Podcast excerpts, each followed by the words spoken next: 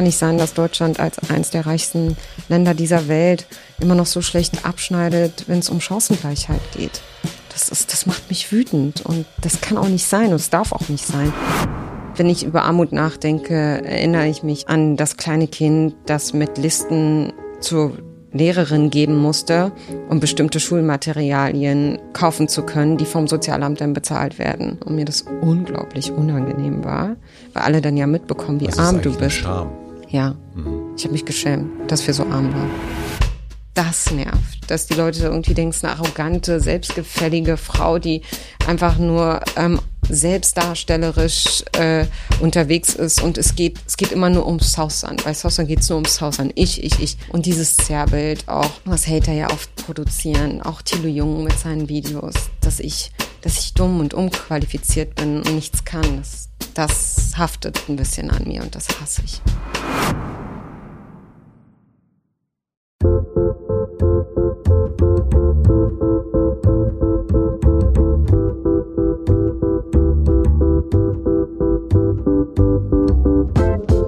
Willkommen im Hotel Matze, dem Interview-Podcast von Mit Vergnügen. Ich bin Matze Hiesch und ich treffe mich mit Menschen, die mich interessieren und versuche herauszufinden, wie die so ticken.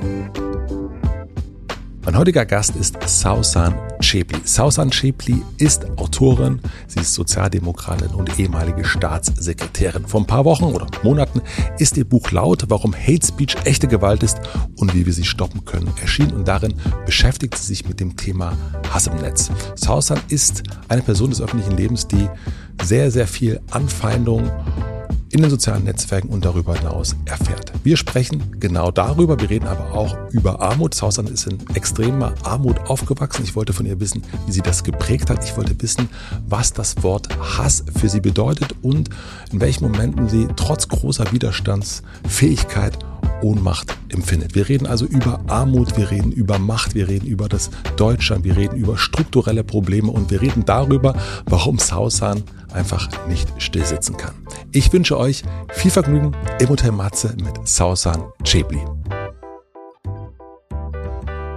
Ja, ihr Politiker, Politikerin, ihr habt zu viel zu tun. Ja, nee, ich bin ja nicht mehr, Bist, äh, nicht mehr in der aktiven Politik. Aber, aber würdest du dich noch als Politikerin bezeichnen? Ähm, ich werde so bezeichnet, ich werde so gelesen, was okay ist, weil jemand wie Sigmar Gabriel ja auch als Politiker ähm, betitelt wird, obwohl er nicht mehr in einer aktiven politischen Rolle ist. Ja. Also es ist, zeigt ja auch, dass man so ein bisschen was geleistet hat, politisch. Voll. Hm. Also dann stellen wir uns doch mal vor, wir lernen uns eine Hotelbar kennen, äh, irgendwo am Ende der Welt. Ich weiß nicht, wer du bist. Und hm. nach einer Weile frage ich dich ganz schnöde Deutsch, was machst denn du eigentlich? Was würdest du dann sagen? Ich bin Autorin, Kolumnistin, ich bin Mutter, Feministin und bin in vielen Organisationen ehrenamtlich für den guten Zweck ähm, engagiert. Also dann da auch nicht Politik sozusagen. Ja, stimmt. Ich hätte jetzt natürlich sagen können, ich bin ehemalige Staatssekretärin, aber damit können so wenige was anfangen. Mhm. Und, und ich habe lange Politik gemacht, stimmt auch nicht, weil ich ja immer noch Politik mache. Ähm, aber, aber ganz, mir fällt schwer zu sagen, mir fällt schwer zu sagen, ich bin Politikerin, weil ich das tatsächlich immer so mit einer aktiven Funktion verbinde. Aber wenn mich Leute jetzt einladen hm. zu, zu Gesprächen, zum Podcast und ähnlichem, äh, ich werde immer als Politikerin auch eingeladen. Was total okay ist und es schmeichelt mir, weil jemand, wie gesagt, ähm, Sigmar Gabriel und andere, die nicht mehr in einer politischen Rolle sind, ja auch als Politiker immer noch ähm, gelten. Und, ähm, und das ist fein, wenn es bei mir auch so ist. Und möchtest du irgendwann wieder in diesen richtig aktiven politischen Bereich? Also mein Herz ähm, brennt nach wie vor für die Politik. Ich bin, ich bin, ich habe das wirklich gerne gemacht und mein Wunsch war ja immer im Bundestag zu sitzen.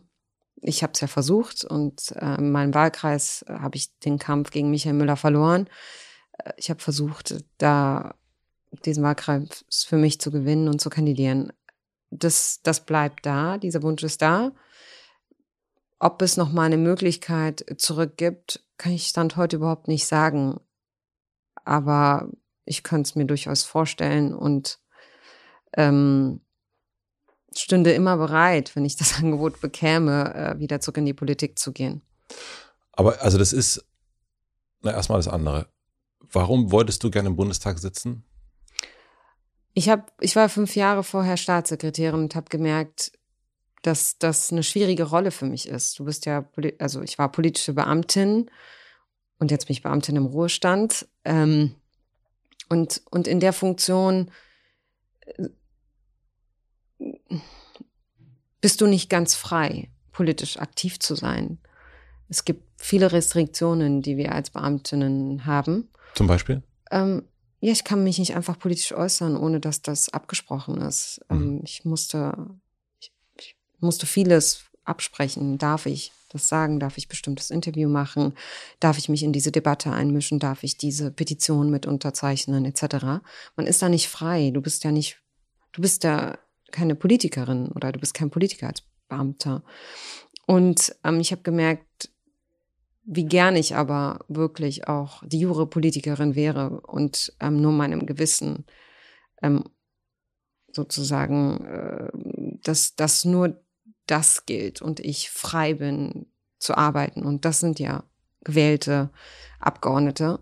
Ähm, sie können frei agieren ähm, und haben da ein Mandat, äh, Politik, gute Politik zu machen für ihren Wahlkreis, müssen sich natürlich an an so bestimmte Dinge halten, wie es gibt ja den gewissen Fraktionszwang.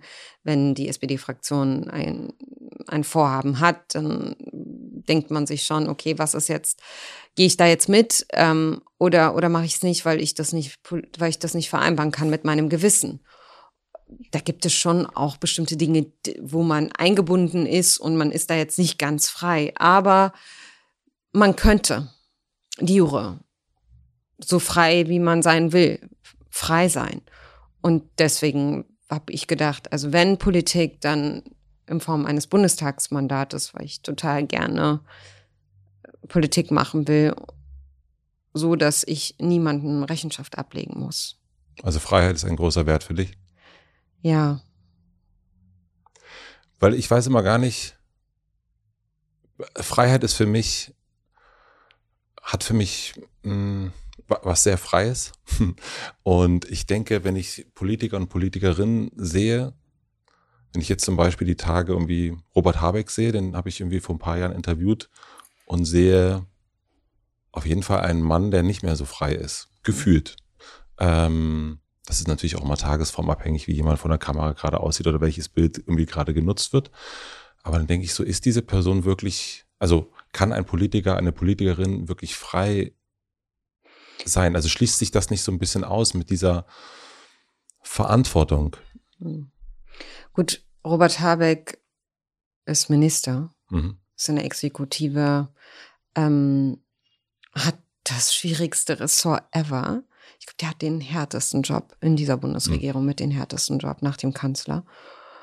Und natürlich ist er in der Funktion nicht komplett frei und muss sich abstimmen und muss schauen, dass das er hat, er hat wahnsinnig viele Leute, die er irgendwie befriedigen muss, äh, die, die, deren, deren Stimmen er einholen muss. Er hat seine Fraktion, er hat die Partei, ähm, dann hat er, äh, dann agiert er in einer Koalition und so weiter. Ich das, da ist man natürlich nicht ganz frei.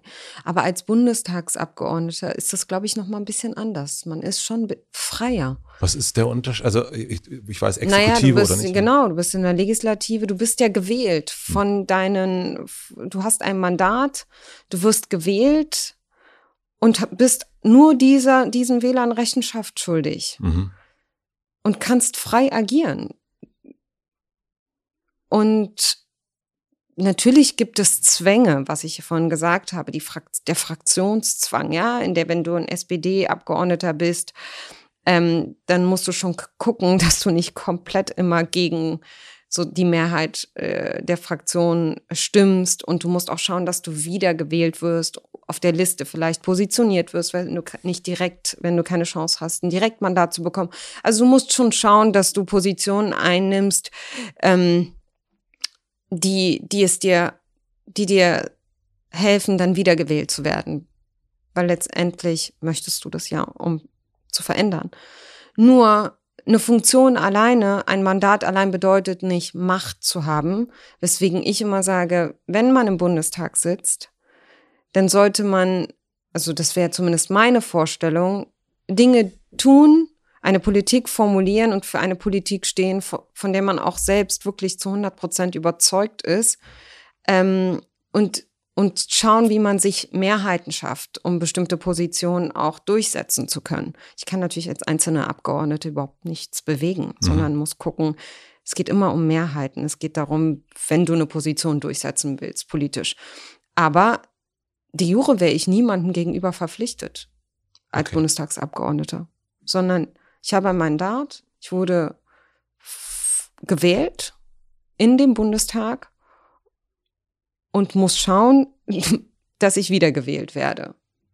Und da ist es ganz wichtig zu gucken, dein Wahlkreis stellt dich ja auf, du mhm. wirst kandidierst, also ich hätte in Charlottenburg-Wilmersdorf dann kandidiert und muss schauen, dass ich die Leute so überzeuge, dass sie mich natürlich wieder wählen, wenn ich, direkt, wenn ich direkt gewählt würde.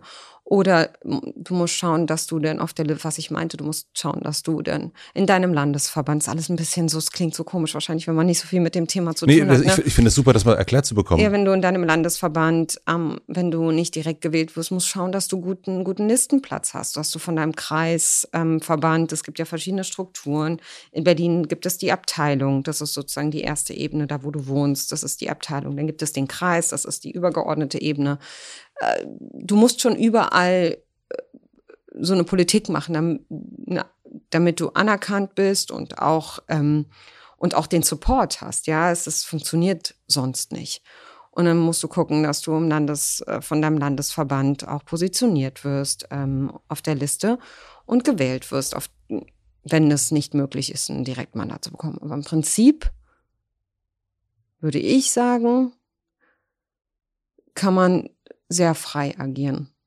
Und, und man muss nicht ständig Positionen einnehmen, von denen man halt so null überzeugt ist. Also mich würde es total unglücklich machen, wenn ich im Bundestag säße und permanent für Gesetze stimmen müsste, die ich eigentlich, die ich eigentlich nicht möchte. Mhm. Schwierig. Also das geht ja auch so ganz vielen jetzt jungen Bundestagsabgeordneten so, ne? Sie kamen in eine Zeit rein, wo sie auf einmal permanent mit, mit Waffenlieferungen konfrontiert werden. Sie sind da reingegangen, hatten vielleicht ganz andere Ambitionen, sind vielleicht total pazifistisch rein. Und jetzt ist aber die Mehrheit der Fraktion dafür, dass wir halt Waffen liefern und dass das so die Zeitenwende und alles, was damit zu tun hat, ökonomisch die Inflation und so weiter, was das, was das sie auch vielleicht, ähm, was das mit ihnen macht und vielleicht komplett das Gegenteil dessen, was sie sich vorgestellt haben, bevor sie in den Bundestag gegangen sind oder als sie kandidiert haben. Und jetzt haben Sie da mit einer Fraktion, mit einem, mit einem Deutschland, mit einer Weltpolitik zu tun, die Sie vor komplett neue Herausforderungen stellt, auch vielleicht Ihr, Ihr Gewissen komplett anders herausfordert und müssen dann, obwohl Sie eher gegen ähm, Militär sind und gegen Waffenlieferungen, stimmen Sie plötzlich Gesetzen zu, wo es genau darum geht. Ja. Stelle ich mir wirklich sehr schwierig vor. Vor allen Dingen schwer. hast du ja in den meisten Fällen ja sehr lange auch, obwohl ob du jetzt jung bist oder nicht, dafür gearbeitet, da auch zu sein. Das ist ja auch ein mhm. so, so, ein Ziel. Ja. Und dann äh, und hast deine politischen Überzeugungen genau. und so weiter und so fort. Bist vielleicht dann auch noch bei den Grünen und dann bist du plötzlich eben nicht genau. mehr der klassische Pazifist, sondern äh, die Fraktion sagt, wir ähm, wir machen das jetzt oder ja. wir sind jetzt dafür. Und, und, die meisten gehen da mit, sehen wir ja auch. Ja. Ne? Also es ist, da, da siehst du natürlich, dass du als Bundestagsabgeordnete, Bundestagsabgeordneter, da gibt's auch Zwänge und du bist nicht komplett frei mhm. am Ende des Tages. Aber am freisten, wie du sein kannst in der Politik mit einem politischen Mandat. Hätte ich nicht so gedacht. Danke für die Erklärung. Würde ich schon so sagen. Vielleicht würden das andere nicht so sehen, ich würde es schon so sehen. Du hast auch schon gerade das Wort Macht äh, in den Mund genommen. Ähm, hast du, also gibt es Momente, wo du dich mächtig gefühlt hast? Ich weiß nicht, ob ich es mächtig ähm, bezeichnen würde, aber es gibt etliche Momente in meinem Leben, wo ich, in denen ich ganz konkret gesehen habe, dass es dass es schon einen Unterschied gemacht hat, ob ich meine Stimme erhebe oder nicht. Zum Beispiel, ähm, als ein Bundestags, nee, als, als ein Abgeordneter aus Österreich mich sexistisch beleidigt hat und ich laut geworden bin und in seinem Land, in Österreich, ähm, mich mit einigen Politikern ausgetauscht habe und gesagt habe, ihr müsst dagegen was tun. Mhm. Und dieser Politiker dann ähm, aus der Fraktion ausgeschlossen wurde, hatte ich schon das Gefühl, okay, das ist Wirkmacht. Da konnte ich sowohl mein Netzwerk, aber auch meine Stimme nutzen, um einen Mann zu zeigen, du kannst nicht alles sagen und tun und lassen, was du willst, sondern hier gibt es eine Frau, die Macht hat und sich wehren kann. Und es gibt so etlich, es gibt so ein paar Beispiele, wo ich ähm, vielleicht mit meinem Wort oder mit meinem Handeln oder Nicht-Handeln dafür gesorgt habe, dass bestimmte Dinge umgesetzt werden. Und ähm, ja, klar. Und ist die große Gefahr von Macht der Selbstzweck? Die Gefahr? Mhm. Also, wenn. Ja, ich verstehe schon. Ich, ja, klar, es triggert natürlich den einen oder anderen, das ähm, Macht zu missbrauchen. Ähm, und wir sehen das ja auf so vielen Ebenen. Natürlich ist das immer die große Gefahr. Ähm, ja. Du hast ja Macht und du hast auch mächtige Menschen erlebt. Und auch gerade gesagt, das Wort Machtmissbrauch in den Mund genommen. Und was ich mich frage, wenn ich sowas aus einer, aus einer Perspektive des Beobachters mir angucke, dann frage ich mich, ist, ist das den Menschen bewusst, dass sie ihre Macht missbrauchen? Was ist deine Beobachtung? Ich hatte ja das Glück, eigentlich überwiegend mit Menschen zu arbeiten, zum Beispiel Frank-Walter Steinmeier, der unglaublich verantwortungsbewusst mit Macht umgegangen ist, aber genau wusste, an welchen Stellen er ziehen musste, um, um seine Macht so einzusetzen, dass das auch fürs Richtige, dass sie fürs Richtige einfach eingesetzt wird. Ähm, ich glaube schon, dass er sich bewusst war, dass er ein mächtiger Politiker ist. Und wir haben ja auch gesehen, ich fand das immer total beeindruckend, wenn wir ähm, nach Brüssel gegangen sind und sich die Außenminister alle um ihn herum bewegt haben. Deutschland spielt einfach eine zentrale Rolle in der Europäischen Union. Wir haben Macht. Mhm. Und das spürst du und das siehst du. Und wir wussten das. Wir wussten, dass wir Macht haben als Deutschland. Und ähm, aber ich habe jetzt keinen, ich habe niemanden, für niemanden gearbeitet in der Politik und ich war ja sozusagen in der zweiten Reihe, sowohl als Sprecherin, aber auch zum Beispiel als Grundsatzreferentin für Erhard Körting, der natürlich als Innensenator und dann auch als IMK-Vorsitzender irgendwann, nicht zu meiner Zeit, oder war das zu meiner Zeit? Also Innenministerkonferenz hm. hat Berlin vorgesessen und er war da der EMK-Chef. Natürlich hat er Macht als Innenminister. Er hat die Macht zu entscheiden, zum Beispiel über das Leben von Menschen. Ähm, wenn die Härtefallkommission keine Entscheidung getroffen hat oder eine Entscheidung erzwingen wollte, dann konnte er sozusagen sich die Fälle anschauen und entscheiden, okay, diese Familie bleibt und diese Familie wird abgeschoben. Das ist schon krass. Macht. Super krass. Mhm. Ja. Und das weiß er natürlich. Und, und das bedeutet aber auch eine gigantische Verantwortung. Also es ist ja nicht, ist ja nicht, manche Menschen wollen das vielleicht auch gar nicht, so viel Macht zu haben, weil du natürlich auch eine Verantwortung, damit auch natürlich eine wahnsinnige Verantwortung hergeht. Der deutsche Außenminister trägt natürlich oder trug natürlich eine immense Verantwortung zu einer Zeit, wo wir die Flüchtlingskrise 2015 also ich habe ja bei ihm alles erlebt. Ähm, wie geht Deutschland damit um, dass Ungarn plötzlich entscheidet, dass die Grenzen dicht gemacht werden und auf einmal an Europas Grenzen Menschen sterben? Das war ja eine politische Entscheidung, aber auch das war ja da. Wir wussten, wir haben jetzt die Kraft und die Macht zu entscheiden darüber, was mit diesen Millionen Menschen passiert. Und da haben wir uns mit Österreich zusammengetan und die Entscheidung getroffen, die eine menschliche Entscheidung war als Deutschland kannst ja auch genau das Gegenteil. Wir hätten genau das Gegenteil machen mhm. können. Und, da, und dann wären Bilder entstanden an den Grenzen Europas, die keiner sehen wollte. Ähm, und das war natürlich total krass und allen war bewusst, Es liegt jetzt in unserer Hand. Das ist, wir haben die Macht, aber auch die Verantwortung zu handeln.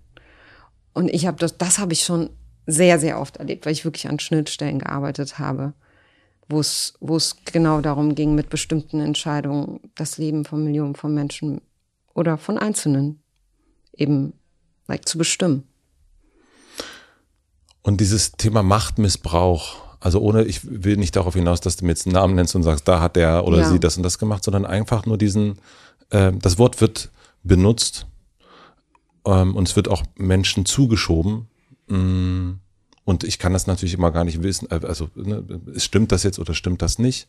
Aber Menschen, die dann näher an so einer Macht sind, wie du jetzt zum Beispiel, mhm. hast du das mal erlebt? Also hast du wirklich erlebt, okay, hier missbraucht jemand seine Macht und ist sich dessen bewusst?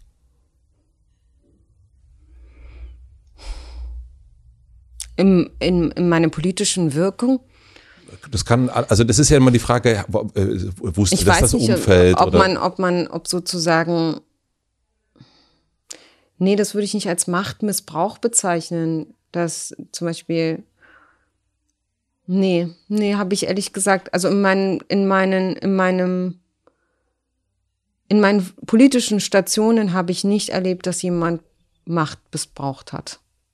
Also eher gesehen, dass die Menschen, jetzt vor allem Männer, für die ich gearbeitet habe, wissen, dass sie Macht haben, darüber bestimmte Dinge zu tun oder nicht zu tun. Ich würde das nicht als Machtmissbrauch. Das waren alles verantwortungsvolle Politiker.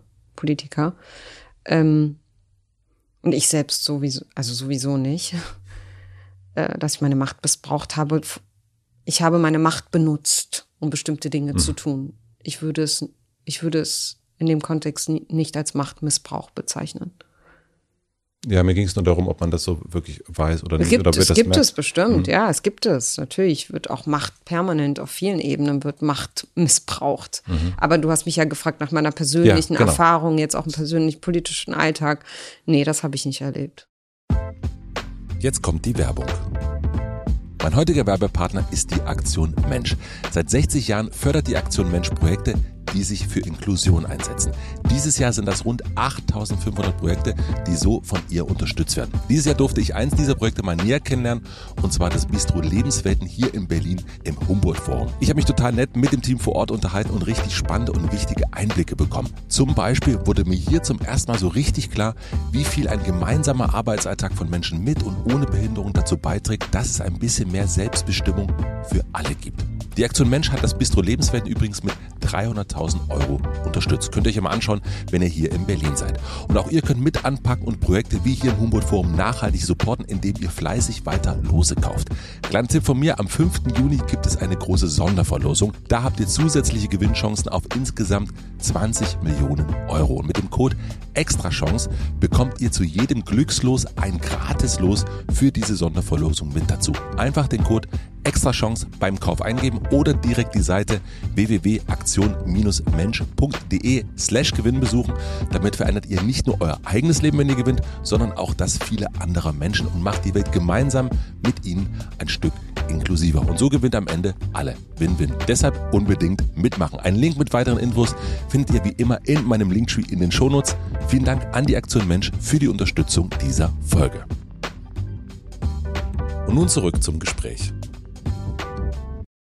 Du hast in deinem Buch geschrieben, das Gefühl der Ohnmacht kommt immer wieder hoch und manchmal erdrückt es mich fast. Hm. Was sind das für Momente?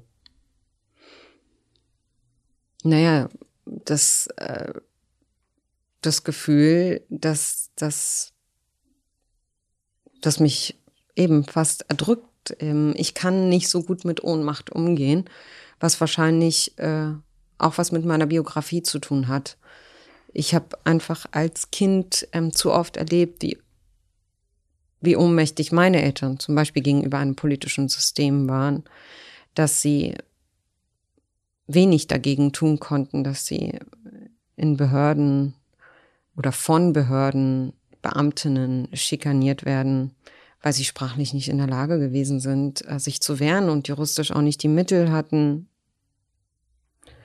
Ähm, und das alles so hautnah mitzuerleben, das, das hat mich wahnsinnig geprägt und, ähm, und ich habe mir immer geschworen, dass ich niemals so ohnmächtig sein möchte. Ich möchte, ich möchte immer zumindest das Steuer sozusagen selber in der Hand haben und entscheiden, will ich bestimmte Sachen so oder will ich sie so.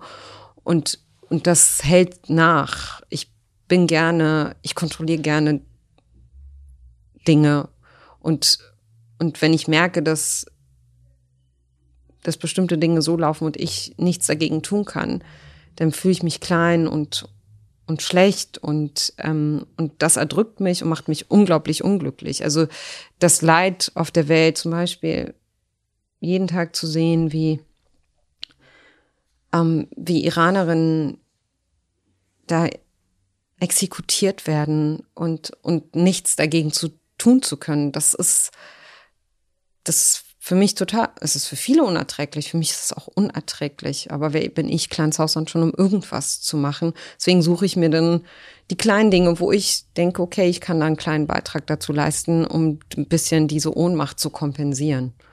Äh, und, und, und bestimmte, also Rassism, rassistische Erfahrungen, Mensch, die Menschen erleben. Auch das ähm, auch da gehe ich ja immer rein, weil es mir hilft, so Sinnhaftigkeit zu finden, weil es mir hilft, dieses Gefühl von Ohnmacht, ähm, das ich dann in den Momenten verspüre, irgendwie, ja, das Gefühl ein bisschen äh, oder dass es mir dadurch ein bisschen besser geht, vielleicht so. Du hast ja, du schreibst ja, er drückt mich fast. Mhm. Und wenn ich mir dann angucke, was du machst und in welchen Bereichen du tätig bist, und du hast ja schon gesagt, marginalisierte Gruppen, selbst wahnsinnig viel Erfahrung auch am eigenen Leib, in der eigenen Familie ähm, gehabt. Ähm, wie schützt du dich davor, dass du eben nicht erdrückt wirst? Indem ich immer aktiv bin. Indem also nicht sitzen quasi und weiter. Ständig. Also immer auf Achse, immer aktiv, immer was tun. Ähm, ich kann überhaupt nichts damit anfangen, irgendwie zu sitzen und, und nichts zu tun. Weil Mag. du Angst hast, dass dann eine Ohnmacht dich erdrücken könnte in so einem Moment? Ne, weil ich einfach, ich weiß gar nicht warum. Es ist, es ist auch etwas, was inzwischen sich so eingelebt hat, dass ich, ich, ich seit ich denken kann, rotiere ich. Ja, seit ich denken kann, arbeite ich, ähm, tu etwas. Es gibt so wenig Momente, ich kann auch nicht am Strand einfach liegen und nichts tun zum Beispiel. du Arme. Ja, ist ganz schrecklich, oder? Ich muss immer irgendwie, ich muss immer irgendwie was machen und ähm, und deswegen fiel es mir auch eine Zeit lang so schwer, äh, das Handy beiseite zu legen und und mal Twitter oder andere äh, Nachrichten mal nicht zu zu verfolgen, sondern einfach mal runterzukommen also ich muss mir das wirklich, äh, also ich muss mir das antrainieren, ich musste mir das antrainieren. Es, es geht ein bisschen, aber es kann ja auch nicht lange. Also dann eine Stunde und dann, ähm, dann muss ich wieder irgendwie was tun. Und wenn ich was tue, das, das hilft mir. Das hilft mir einfach, das gibt mir das Gefühl, ja, von Sinnhaftigkeit. Ich glaube, mhm. das ist es. Also ich, wenn ich nichts tue, habe ich das Gefühl, das ist total verschenkt mein Ziel ist ja herauszufinden, wie jemand tickt. Ja. Und ähm, ich glaube, dass ganz viel von dem, wie man so tickt, das hast du ja auch schon gerade so angedeutet, ähm, entscheidet sich schon in der Kindheit und in der Jugend. Mhm. Was kannst oder willst du ähm, über deine Kindheit und Jugend erzählen, was für dich besonders prägend war? Meine Kindheit und meine Jugend ist der Grund dafür, dass ich ähm, in die Politik gegangen bin, dass ich die Frau bin, die ich heute bin. Das, ist, das hat so unmittelbar was miteinander zu tun. Ähm, ich bin ja das Kind, das zwölfte Kind einer palästinensischen geflüchteten Familie. Ähm, elf meiner Geschwister sind im Flüchtlingslager geboren. Meine Eltern haben unter prekärsten Verhältnissen nicht nur in diesem Lager, sondern wir in Deutschland dann hier gelebt, in krassester Armut, von den Behörden, wie gesagt, schikaniert. Meine Geschwister durften nicht mal eine Ausbildung machen, noch studieren, weil wir als Staatenlose quasi entrechtet waren. Und wir hatten noch nicht mal eine Heimat, in die wir zurückkehren konnten, weil Palästina und die Orte, wo meine Eltern geboren wurden, die gab es ja nicht mehr. Ähm, nach der Staatsgründung Israel sind diese Orte dann auch verschwunden. Und all das zusammen, palästinensisch sein, geflüchteten Kind sein, der soziale Status, die große Familie, all das hat mich so massiv geprägt, ähm, dass positiv wahrscheinlich, aber auch bisschen negativ, ähm, dass, dass ich das so, dass ich das überhaupt nicht mehr trennen, trenne von und trennen kann und trennen will voneinander. Das ist mein Leben. Mein Leben ist der Grund, warum ich so bin, wie ich bin. Mein Leben ist der Grund, warum ich laut bin. Mein Leben ist der Grund, warum ich nicht ruhig sitzen kann. Mein Leben, meine Kindheit, äh, meine Erziehung ist der Grund, warum ich in die Politik gegangen bin. Ähm, ja, das hat schon alles sehr eng miteinander zu tun. Was mich am meisten geprägt hat, ist, wie gesagt, dieses, dieses Gefühl, schon als Kind, irgendwie, da war, da war ich fünf, als die Beamtinnen kamen und meinen Vater von zu Hause abgeholt haben und ihn in diese Abschiebehaft gebracht haben, die nur fünf Minuten zu Fuß von unserer Wohnung entfernt war. Und, und es fühlte sich aber so an, als wenn er so weit weg war und so unerreichbar. Und dann war der ein Jahr weg. Dann kam er wieder, mein Vater. Und, und dann war, haben sie ihn wieder abgeschoben. Dann war er wieder so lange weg. Also es ist so, und ich konnte als Kind ja nichts dagegen machen, ja. Irgendwann warst du, war ich in der Schule und habe dann sozusagen das kompensiert, diese ganze Ohnmacht durch gute Leistung und, und laut sein in der Schule und habe geliefert und war Klassenbeste und war Schulbeste und alles, was man so, was man so macht, einfach um mir zu zeigen, ich kann es. Ihr kriegt mich nicht klein und ihr kriegt mich nicht tot und ähm, und irgendwann werde ich groß und zeig's euch. Und so, das hat mich schon extrem geprägt, ehrlich gesagt. Wow. Hm. Also, ja, also ich, äh, wenn du es, du hast es geschrieben auch ein bisschen, wenn du es sagst, das, das hat das wir auf jeden Fall nochmal eine andere Wucht äh, zugegebenermaßen. Hm. Ähm, ganz schön viel Ballast auch. Ganz schön viel Ballast für so ein erstmal ein Kind ja auch. Und äh, ja. also das äh, ja.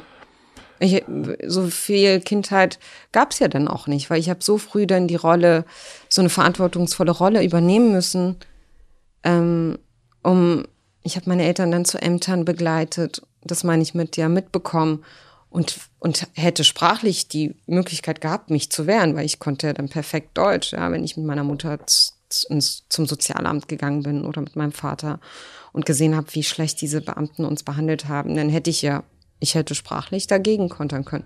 Aber ich habe ja meine Klappe gehalten. Schon, da war ich, wie alt war ich? Elf, zwölf, da bist du ja auch noch ein Kind. Und ich hätte so gerne ähm, diese Leute zusammengeschissen und ihnen gesagt, hört auf, meine Eltern so würdelos zu behandeln. Aber ich hatte ja Angst, dass die uns bestrafen. Und ich hatte Angst, dass meine Eltern mir sauer sind, wenn ich sozusagen nicht schweige. Also so, ich habe sehr früh extrem viel Verantwortung übernommen. Und wann hast du deine Klappe das erste Mal aufgemacht? Ja, in der Schule, schon in der ersten Klasse. Ja. ja. Also sobald ich Deutsch sprechen konnte, ich konnte ja nicht so gut in der ersten Klasse, es kam ja dann, ich habe sehr schnell Deutsch gelernt. Also du bist ja in die Schule und konntest gar kein Deutsch? Doch, ich konnte ein bisschen. Ich konnte okay. ganz wenig. Ich bin ja so in den, so einen Kinderladen gegangen, aber die wären, die waren gar nicht, also wir waren so viele, dass die jetzt nicht so eine Einzelbetreuung ähm, machen konnten, um mir das Deutsch, äh, um mir die deutsche Sprache näher, näher zu bringen. Aber ich habe da schon auf jeden Fall ein bisschen Deutsch gelernt und bin dann in die erste Klasse gekommen und konnte sehr wenig Deutsch, also wo bruchweise und ähm, habe das aber ab das sehr schnell in der zweiten Klasse konnte ich schon perfekt Deutsch, würde ich sagen und also zumindest dem Zeugnis nach muss das sehr gut gewesen sein und ähm, was hast du mich nochmal gefragt? Ich weiß es nicht mehr. Ich, bin immer noch bei dem schweren Gepäck. ja, ähm. ja, ja wo, wo ich laut geworden bin. Ja, genau, ja. Und da war, da war ich schon so, ich glaube, in der zweiten Klasse war ich schon die Anwältin äh, für alle Mitschülerinnen und habe, wenn irgendjemand da schlecht behandelt wurde, habe ich immer rebelliert und mich gewehrt und ähm, hatte so viel Stress schon von früh auf mit den Lehrerinnen. Äh, einfach, weil ich es, weil ich Unrecht oder für aus meiner Sicht war es Unrecht, aus Sicht der Lehrerin vielleicht nicht, aber ich konnte es einfach nicht ertragen. Und alles, was ich sozusagen im Erwachsenen, äh, als Kind sozusagen in dieser Erwachsenenwelt nicht konnte, die Welt der Behörden und der Politik und der Justiz und der Polizei, das habe ich alles kompensiert durch ähm, Vorlautsein in der Schule. Das steht, glaube ich, in, in jedem Schuljahr in meinem Zeugnis. Sie ist vorlaut. Mein Markenzeichen. Mein Markenzeichen, ja, du, äh, jeder hat seins, nicht wahr? Ähm, also ich meine, es könnte ja dann sein auch, dass sowohl dein Vater als auch deine Mutter, deine Geschwister, du, dass sie irgendwann sagen, ey, also geil ist es ja hier nur nicht in Deutschland. Also die behandeln uns nicht besonders gut, ehrlich gesagt. Also, wo, sollen wir, wo hätten wir denn zurückgehen sollen? Ins Lager? Das weiß ich. Das ist die, also. Äh, es gab kein Zuhause. Ist das jetzt dein Zuhause? Deutschland? Ja. Ich habe mehrere. Also ich, es gab eine Zeit, wo ich, also als junges Mädchen, Teenagerin, war ich so, wollte ich immer deutsch sein und pff, hat mir jemand, also ich war total genervt, wenn Leute, ähm, wenn Leute mir das absprechen wollten oder so. Also ich hab, ich war, ich war so komplett deutsch. Ich habe auch nie gesagt, ich bin, habe palästinensische Wurzeln oder ich muslimisch oder so. Ich war deutsch. Punkt. Ähm, und Deutschland war meine Heimat. Und mhm. ich würde sagen, damals hätte ich auch nicht gesagt, ich hätte mehrere Heimaten. Aber wenn du mich heute fragst, würde ich, sage ich immer, ich bin Deutsche mit palästinensischer Abstammung, palästinensischen Wurzeln. Ich bin Deutsch-Palästinenserin. Deutschland ist nicht nur meine Heimat. Also diese ganzen Diskussionen, die wir in den letzten Jahren einfach seit Sarazin führen, haben so krass ähm, haben so krasse Spuren bei mir hinterlassen, dass ich mich immer mehr gefragt habe, ja, was soll das eigentlich, da, dieses Deutschsein, dass du, für das du so immer gekämpft hast, wenn es dir überhaupt keiner abnimmt, also wenn permanent dein Deutschsein in Frage gestellt wird und, und dieses, woher kommst du einfach zu so einer Politik mutiert ist, die ähm, mich und andere im Prinzip ausschließt. Ähm, dann sagen ja viele, was willst du eigentlich mehr? Du bist Staatssekretärin geworden. Also mehr geht einfach nicht. Ähm, aber das ist es ja nicht. Das, da gehört schon ein bisschen mehr dazu. Ähm, und, und äh, ich bin inzwischen okay damit zu sagen, ich bin Deutsche mit palästinensischen Wurzeln, ich bin nicht nur Deutsche, ich habe auch mehrere Heimaten. Was schlimm ist, dass immer mal wieder so ein Gefühl aufkommt von, ich kann mir gar nicht vorstellen, mein Leben lang hier zu verbringen, wenn das so weitergeht, ja. Dieses, weil das permanente Hinterfragen von, von der Zugehörigkeit, das ist wahnsinnig ermüdend. Ist das ein eigenes Hinterfragen auch? Oder ist das. Das wird gemacht. Also ich weiß, also das, das weiß ich. Also das, ja. das, das sieht man in, deinen, in den Kommentaren, die du kriegst und so ja. weiter und auch bei anderen Menschen. Aber ja. es ist auch die, ähm, es wird gemacht, aber ist das auch in dir drin, dass du dich das fragst? Ne, ich frage mich, weil ich das ja auch permanent gespiegelt bekomme. Gespiegelt bekomme, mhm. genau. Wenn in wenn ich jetzt in meine Inbox schaue und zum Beispiel Hassmails bekomme, dann ist in fast jeder Mail steht, geh zurück nach Hause. Und du kannst ja cool und abgebrüht sein, aber so komplett spurlos geht das nicht an einem vorbei. Wenn du auf deinen Vater schaust, mm, also ich stelle mir das wahnsinnig schwierig vor, natürlich immer in dieser permanenten Angst zu, zu sein. Mhm. Äh, nicht zu wissen, wie lange darf ich jetzt hier bleiben, ist man, ne, ich, ich kenne das überhaupt nicht aus meiner Familie, ich komme aus dem ehemaligen mhm. Osten. Da kenne ich auch so ein gewisses geduckt sein, mhm. aber eigentlich eher ein leise sein, nicht geduckt sein. Mhm. Ähm, das ist das Bild, was ich von meinen Eltern habe. Mhm. Also eigentlich sich so lieber raushalten ähm, mhm. und eigentlich, aber nicht, nicht übertrieben oder so. Ähm, welches Bild hast du jetzt von deinem Vater im Speziellen? Also weil er eben auch zweimal abgeschoben worden ist. Der ist 2017, glaube ich, verstorben. Habe ich das richtig? 2017, 18, 2017, ja, 17. Ja. Ich glaube, ähm, ich glaube schon, dass er viel Angst hatte. Ich glaube, die Tatsache, dass er zum Beispiel Behördentermine vor Behördenterminen so gestresst war, und, und wir, ja, zu Recht. zu Recht, und wir fast eine Stunde vorher immer da waren, hatte natürlich was mit seinem Verantwortungsbewusstsein zu tun. Ich sage immer, mein Vater war der größte Preuße. Aber weil er auch bei Arztterminen immer sehr pünktlich war. Aber ich glaube, das hatte auch was mit Angst zu tun. So Angst, wenn du paar Minuten später kommst, dafür bestraft zu werden. Angst bei der Ausländerbehörde. Wir sind dann so früh immer aufgestanden, wirklich, die, da war es noch dunkel, ja.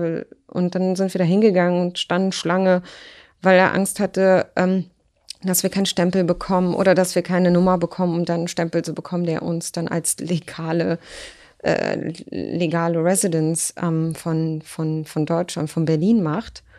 Ich glaube schon, dass er permanent Angst hat. Ich glaube auch vor Sicherheitsbehörden hatte er einen wahnsinnigen Respekt. Also ich habe das, also es war so beides. Ich habe gesehen, wie er wie offen er mit Polizei kommuniziert hat und wenn dann, so er hat immer alle gegrüßt und so, wenn da so Polizisten an ihm vorbeiliefen. Ich kann mich so erinnern, wenn wir spazieren gegangen sind und Polizisten vorbeigingen, hat er immer Hallo und gegrüßt. Er hatte so, er war ein unglaublich freundlicher Mensch. Er war ein, ein unglaublicher Mensch, mein Vater. Aber ich glaube schon, dass da auch immer ein gewisser, mehr als nur Respekt, sondern es war auch eine Angst, die natürlich begründet war. Welchen Traum hatte er von Deutschland? er liebte Deutschland. Also es war schon, er war dankbar. Er war diesem Land, obwohl sie so schlecht mit ihm umgegangen sind, er war diesem Land so dankbar, dass es, dass er hier eine Bleibe gefunden hat. Ich meine, er hat ja damals entschieden, nach Deutschland zu kommen, obwohl meine Geschwister, meine Mutter ja erstmal im Lager geblieben sind. Mhm. Er ist ja allein gekommen, weil er seinen Kindern eine Perspektive geben wollte, jenseits des Flüchtlingslagers. Das war sein Traum. Ja. Hm. Er wollte uns als Familie eine Perspektive geben. Er hat immer für uns gelebt eigentlich. Und, ähm, und hat so viel auch dafür in Kauf genommen. Dementsprechend hat sich sein Traum erfüllt. Was denn? Na, er hat, ihr habt eine, also ich kenne jetzt seine Geschwister nicht, Ach so, aber. meinst du? Ja. Ja, natürlich. Ich meine, wir leben nicht mehr. Ich, ich habe ja Cousins und Cousinen, die tatsächlich immer noch im Lager leben in vielen Generationen. Und das wollte er uns ersparen. Und das hat er geschafft.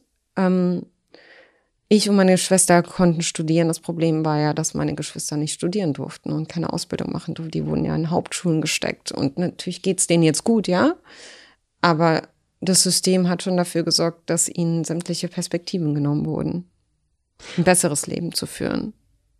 Und ist das aber wenn du das vergleichst zu. Und mein Vater ist ja, wir sind ja nie aus der Armut richtig rausgekommen. Mein Vater, meine Eltern haben, mein Vater hat bis zu seinem Tod im Prinzip von zusätzlichen Leistungen vom Staat gelebt, weil das nicht gereicht hat, auch wenn er sich sozusagen den, den Rücken kaputt gearbeitet hat als Spüler in einem Hotel. Das hat ja bei weitem nicht gereicht, um eine Familie zu ernähren, sondern wir haben immer Zusatzleistungen bekommen. Wir waren ja immer arm. Du hast gerade gesagt, wir sind noch immer arm. Wir, ich nicht mehr. Du nicht mehr. Hm. Ich hab's geschafft. Meine Schwester hat's geschafft. Einige meiner Geschwister haben's okay geschafft, sind nicht mehr arm, aber andere schon. Meine Mutter gilt immer noch als arm, ja. Das ist vielleicht eine ganz komische Frage. Ich hoffe, die kommt mir aber gerade. Gibt es ein, also alles hat ja so einen Geruch. Hm. Gibt es einen Geruch für Armut? Ich habe eine Erinnerung an brutale Armut. Kein Geruch. Was ist das für eine Erinnerung? Ja, an, an, an meine Kindheit. Wir waren bitterarm. Ich immer wenn, also für mich ist Armut, wenn ich über Armut nachdenke, erinnere ich mich an, an das kleine Kind, das mit Listen zur Lehrerin geben musste und bestimmte Schulmaterialien ähm, kaufen zu können, die vom Sozialamt dann bezahlt werden. Also damals musste man sich hm. das alles, ich weiß nicht, ob das heute immer noch ist, oder ich kann mich erinnern, dass wir bei Supermärkten immer Scheine hatten und nicht mit Bargeld zahlen mussten und mir das unglaublich unangenehm war, weil alle dann ja mitbekommen, wie also arm du bist. Eine Scham. Ja. Mhm. Ich habe mich geschämt, dass wir so arm waren. Und jetzt hast du es, du hast ja schon gesagt, jetzt, du hast es geschafft. Ähm, und normalerweise ist es ja so, dass so ein sogenannter sozialer Aufstieg Generationen dauert, viele Generationen, fünf, sechs Generationen, mhm. bin gar nicht so sicher. Mhm. Und du hast es ja eben geschafft. Und dann ist es aber, so wie ich das kenne, auch ähm, manchmal auch bei Menschen, die berühmt sind und aus, aus ärmlicheren Verhältnissen kommen, dass es dennoch irgendwie nicht wirklich das Gefühl ist, man hat es geschafft, man ist nicht äh, man ist nicht angekommen. Ähm, es gibt auf der einen Seite eine Scham auch gegenüber da, wo man herkommt. Man schämt sich ein bisschen vor den anderen, die es nicht geschafft haben. Man ist aber auch gleichzeitig stolz auch. Und das ist so ein, ja. so ein Gemengelage die ganze Zeit. Ist das, kannst du das, kennst du dieses, ja, diese? Total gut. Aber ich kompensiere es, indem ich Gutes tue. Indem ich viel spende, indem ich für andere, für junge Menschen da bin, die eben nicht die guten Chancen haben. Ich habe einen Kita-Verein mitgegründet, wo es darum geht, genau diesen Kindern die ich auch hätte damals sein können, die schlecht Deutsch sprechen, ähm, das Deutsch, die deutsche Sprache nah äh, beizubringen, damit sie mit mehr Chancen die erste, zweite Klasse kommen, um im Leben irgendwie besser zu bestehen. Das ist so, ich bin dann für marginalisierte Gruppen, Mädchen da und biete mein Netzwerk, meine Kontakte, ähm, mein Know-how an, berate sie, ähm, helfe ihnen, Praktika zu bekommen, an Stellen zu kommen, die sie vielleicht sonst nicht erreichen würden. Ähm, ich gebe, ja, ich, ich versuche das zu kompensieren, indem ich, äh, indem ich einfach Gutes tue und anderen helfe, bestimmte Dinge nicht, also vieles von dem Shit, den ich erlebt habe, irgendwie nicht zu durchleben. Bisschen einfaches Leben, einfacheres Leben zu haben.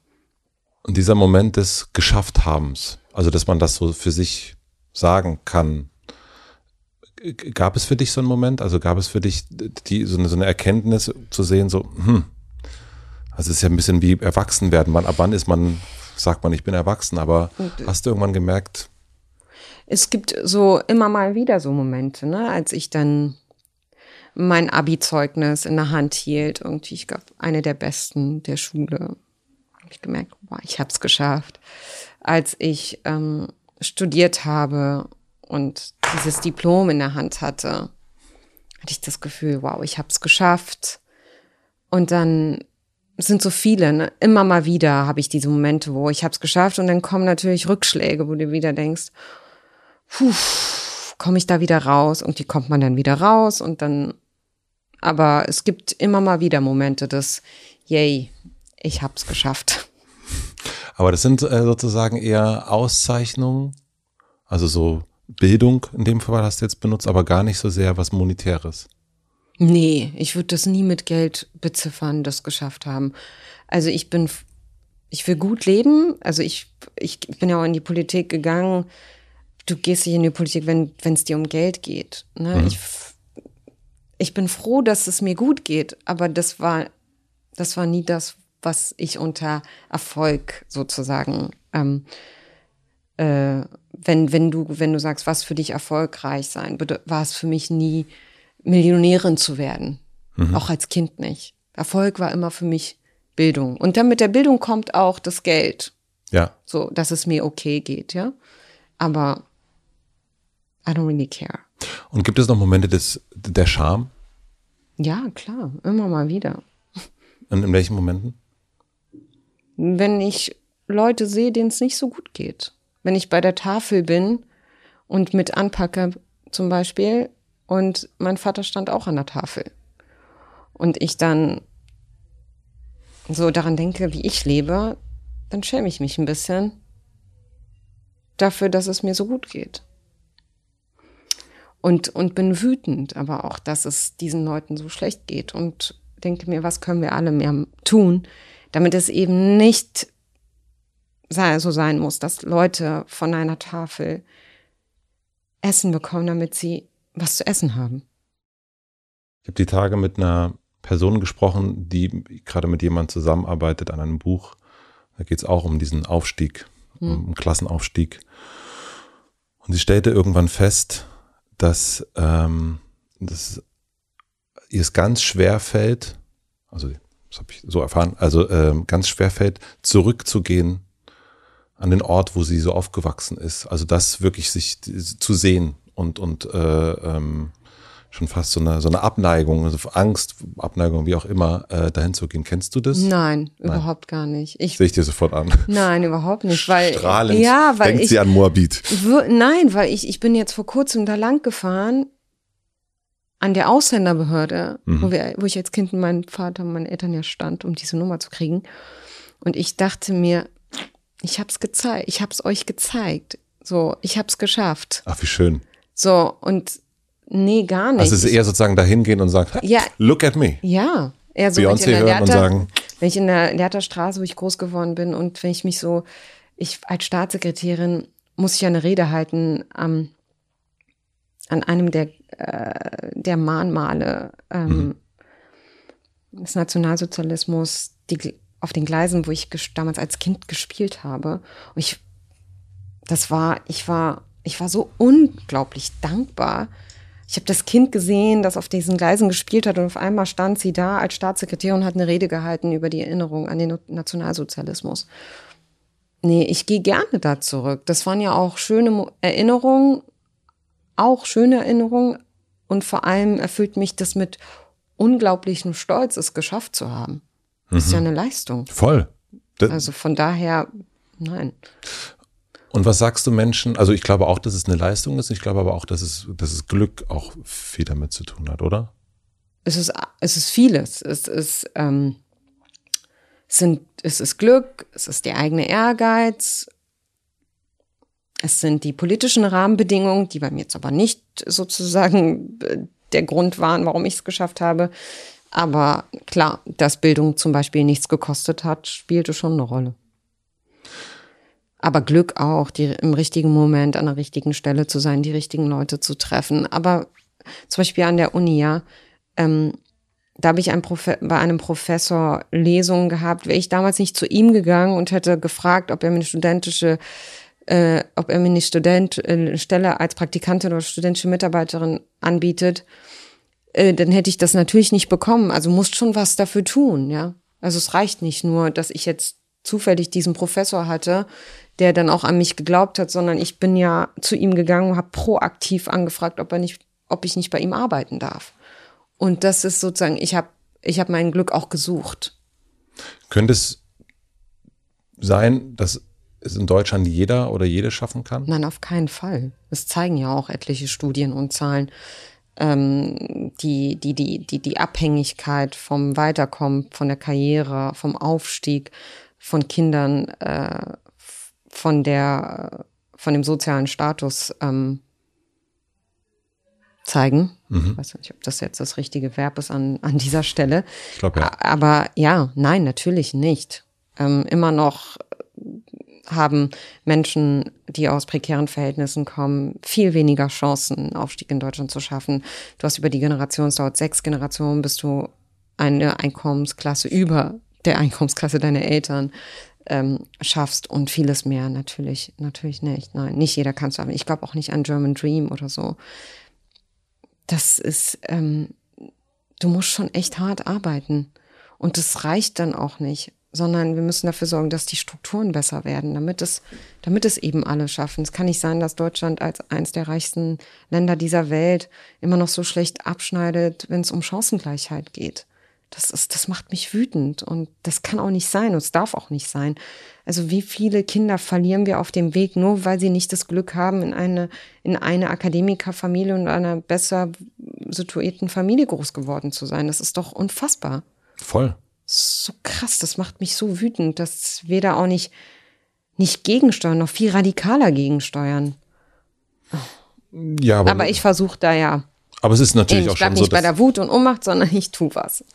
Es das ist aber reicht schon, nicht. ja, es reicht nicht und es ist natürlich auch so, wie sich die Politik, also wenn du den Bundestag anguckst, wie viel Menschen da sitzen, die keinen akademischen Grad haben. Du brauchst auch nicht den akademischen Grad. Genau, aber es sitzen sehr wenig Nicht-Akademiker Ah, im so Bundestag. meinst du. Ah, okay. Ja, aber das hat, das ist jetzt, das ist auch nochmal ein Problem. Ja. Aber das ist es ja allein nicht, sondern wir haben einfach zu lange, wir haben verpennt, irgendwie unser Bildungssystem zu modernisieren. Es läuft halt die Zeit und mit der Digitalisierung all das, was überall um uns herum passiert und wir unterrichten so wie noch vor keine Ahnung wie viel Jahren. Es ist halt so viel, was nachgeholt werden muss. Und ich glaube schon, dass jedes Kind etwas kann. Man muss es halt nur dementsprechend fördern. Aber wie willst du so eine eins zu eins Förderung machen bei, bei der Art und Weise, wie heute gelehrt wird? Das schaffen, schaffen wir mit dem Personal nicht. Es fehlt an allen Ecken und Enden an Ressourcen und Personal. jenseits sozusagen der Art und Weise, wie wir lernen und was wir lehren. Hast du trotzdem eine Idee? Was? Wie wir es besser hinkriegen? Also wenn das, zum Beispiel, also mit meinem Kita-Verein, ich glaube, wir müssen schon ganz, ganz früh damit anfangen. Kinder, die aus Familien kommen, ähm, denen es nicht so in die Wiege gelegt wird, dass sie dann Doktor, Professor oder keine Ahnung, den Aufstieg schaffen, ähm, dass wir, dass wir denen in einer eins zu eins Betreuung helfen, bessere Startchancen zu haben, in denen wir ihnen die deutsche Sprache näher bringen, aber auch Welten zeigen, die sie vielleicht sonst nicht sehen würden. Ich guck mich an. Ich hatte Nachbarn, die mich mit in die Bibliothek genommen haben. Gäbe es diese Menschen nicht um mich herum und diesen Lehrer zum Beispiel nicht, den ich hatte, wäre ich vielleicht auch nicht hier. So, und, und da das System allein es nicht schafft, müssen wir eben mehr solcher Strukturen organisieren und unterstützen. Zum Beispiel mehr solcher Vereine. Nicht, weil es jetzt meiner ist, weil ich wirklich daran glaube, dass es ganz früh anfängt mit einer besseren Bildung. Dass wir in der Kita schon die Grundlage dafür setzen, wo unsere Kinder am, am Ende sind.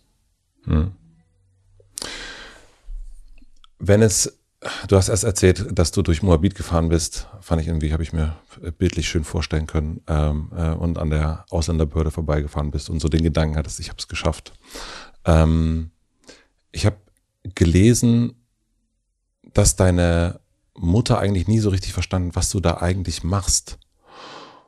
Und das hat mich ein bisschen traurig gemacht, ehrlich gesagt, weil man doch schon auch, also gerade wenn man es quote unquote äh, geschafft hat, ähm, habe ich mich gefragt, warum versteht sie das nicht? Also warum? Ja, sie weiß, dass ich Politik mache, aber sie weiß nicht, was eine Staatssekretärin tut. Also damals, ne? Hm, Sie weiß, dass sie jetzt ein Buch geschrieben hat, findet sie total toll. Hate Speech?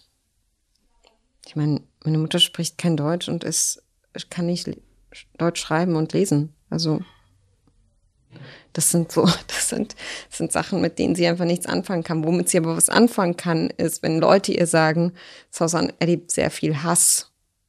Aber die sozialen Medien, da weiß ich nichts drüber. Hm. ja, sie hat WhatsApp, like, immerhin. Also sie tauscht sich über ein soziales Netzwerk aus. Da nimmt sie teil. Aber vieles von dem, was in meiner Welt passiert, versteht sie nicht, was ich aber nicht so, was nicht so, also was ich ihr nicht übel nehme, auf keinen Fall. Was sie weiß, ist, dass ich es irgendwie geschafft habe. Sie ist ja wahnsinnig stolz. Sie, Also das, das erlebst sie, du auch. Ja, natürlich, sie ist unglaublich stolz, mein Gott. Als sie das Buch gesehen hat. Das, das war für sie, ich glaube, einer der größten Momente. Sie weiß schon, ihre Tochter macht was ganz Tolles und sie ist unglaublich stolz darauf und das reicht. Meine Schön. Mutter muss nicht verstehen, was Twitter ist und so. Ähm, Dennoch sagst du, wir sollten uns engagieren. Ähm, Ja, und das muss aber nicht meine Mutter. Es gibt etliche Menschen in diesem Land, von denen ich das fordere. alle außer deiner Mutter. Finde ich gut. Meine Mutter muss, kann andere Dinge machen. Ähm, was mich auch überrascht hat, also ich habe dich das erste Mal, glaube ich, so erlebt, ich würde sagen, in, in eins von Thilo Jungs Videos, ähm, da habe ich so zum ersten Mal deinen Namen gesehen und dich gesehen und dann so eine Idee davon gekriegt, wer, wer du bist. Und dann so äh, immer mal wieder Kurt Krömer, Shea Krömer geguckt und solche Sachen. Und was ich jetzt in der Vorbereitung, was mich, ähm, was ich selten habe, muss ich wirklich zugeben, dass ich feststelle, dass eine Person, die ich hier einlade, dass die so viel Gegenwind kriegt. Also nicht nur in den Kommentaren, sondern auch in den Medien. Ähm, und wenn man sich so deine Geschichte anguckt, und die haben wir jetzt ja auch so ein bisschen gehört, dass, also das, also warum ist, also warum bist du eine Person, die scheinbar, ähm, also ich habe so einen, so einen alten äh, FAZ-Artikel von 2018, glaube ich, war das, Chablis erregt Misstrauen, Abneigung, Wut und Neid. Und Liebe und Unterstützung und Solidarität.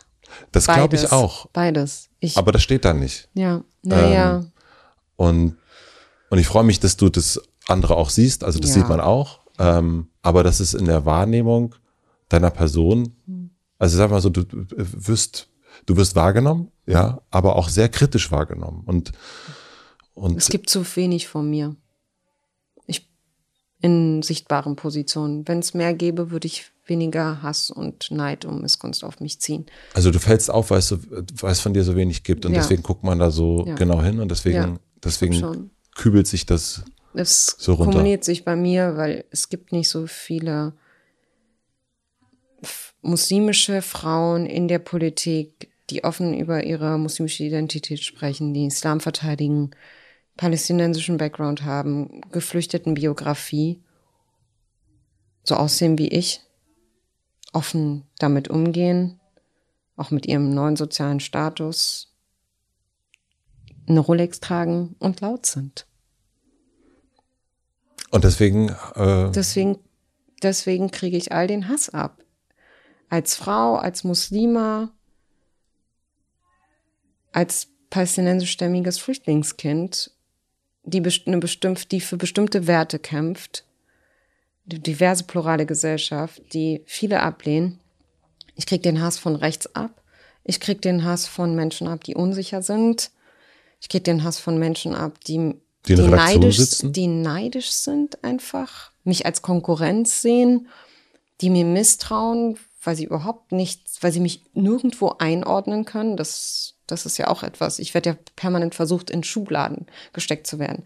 Ein, Palästinen, ein, Paläst, ein palästinensische Person oder palästinensischstämmige Person, ähm, die eng ist mit dem israelischen Botschafter, sich einsetzt für Antisemitismus, aber gleichzeitig aus tiefster Seele sich für die Rechte der Palästinenser einsetzt, gibt's nicht. Mhm. So. Und das ist so, who's she like? Die geht dann mit einer äh, Schulklasse nach Auschwitz mit ihren palästinensischen Wurzeln. Müsste sie nicht eigentlich ähm,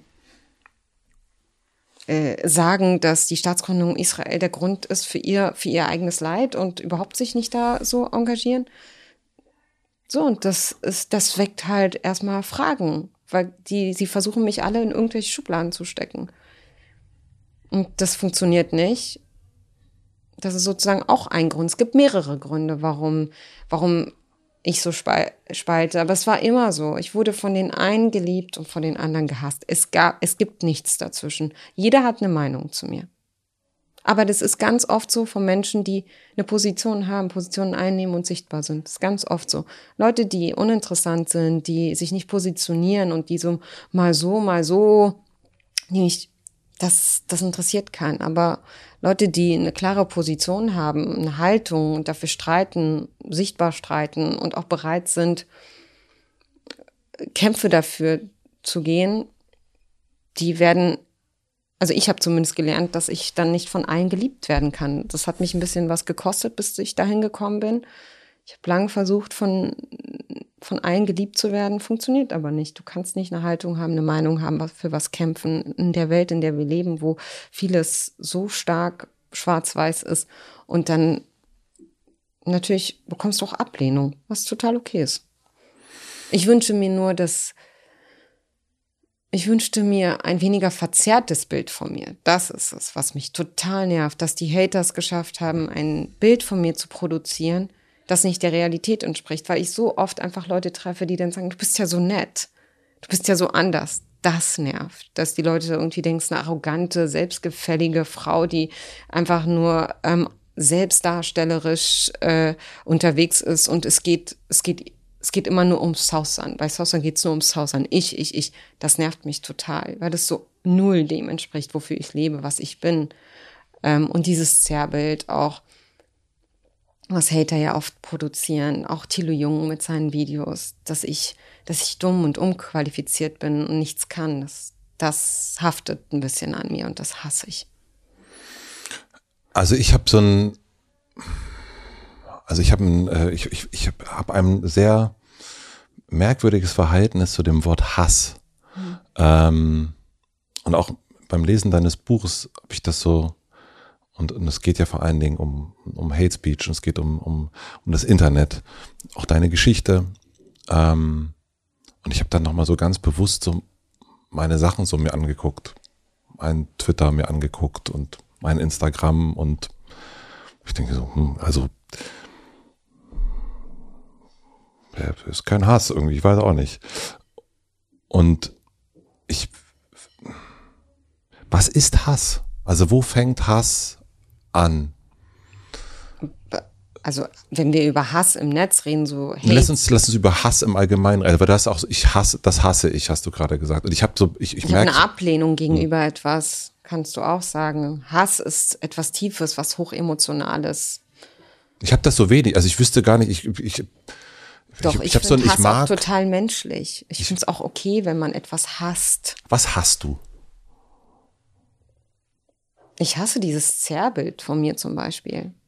Das ist etwas sehr Tiefes, was, was, was hochemotionales, was mit Ablehnung allein, das ist so, das ist viel zu, viel zu vage. Das Wort Ablehnung entspricht nicht der emotionalen, der, dem, der, des, dem emotionalen Status, den ich empfinde, wenn ich über dieses Zerrbild nachdenke. Ich hasse Unrecht. Das ist wirklich, das ist etwas, was, was, was mich so, was so tief ist, ähm, das ist, dafür finde ich auch kein anderes Wort. Ich finde es auch, mich hat jemand gefragt, ob das okay ist zu hassen. Natürlich, Hass total menschlich. Ich meine, mit Hass wird aber am Ende leider auch ähm, von bestimmten Unternehmen Geld gemacht, weil wir ja als Menschen so ticken. Was ist denn, was magst du denn? Also was, wo, bei Dingen, die du wirklich so komplett ablehnst, so wo du sagst, oh, Schon alleine der Gedanke daran, das macht etwas mit dir in deinem Inneren. Was für ein Wort benutzt du denn? Also wenn du wirklich so das Gefühl hast, es tut dir weh, das ist so, die ist so unwohl, das, also was ist das bei dir? Was, welches Wort würdest du denn benutzen? Du wirst jetzt vielleicht dich wundern, aber dann würde ich dann wahrscheinlich sagen, ah, mag ich nicht so. Magst du nicht? Ja, also ich, ich also so Mark Hass. ist ja auch sehr total niedlich. Ja. Mark, ja. Ich aber, mag, aber nein, ich, hab, ich, ich, rede also, über eine andere Dimension. Ich, ich weiß, du redest, das ist für dich, eine, deswegen ist das auch so eine, deswegen ist es. Ich äh, mag etwas nicht. Ich mag den Menschen nicht oder ich mag das nicht. Aber also ich kann so, ich wüsste nicht, dass ich. Ähm, aber du bist vielleicht auch in einer Situation, wo du Du kriegst ja den Hass auch nicht. Du sagst ja selber, du kriegst ja kein Hate Speech. Du, du erlebst nicht diese Diffamierung, dieses, diese Beleidigung, die Gewaltandrohung, die Morddrohung. Äh, Menschen, die dich einfach so ablehnen, dass sie dich am liebsten tot sehen wollen.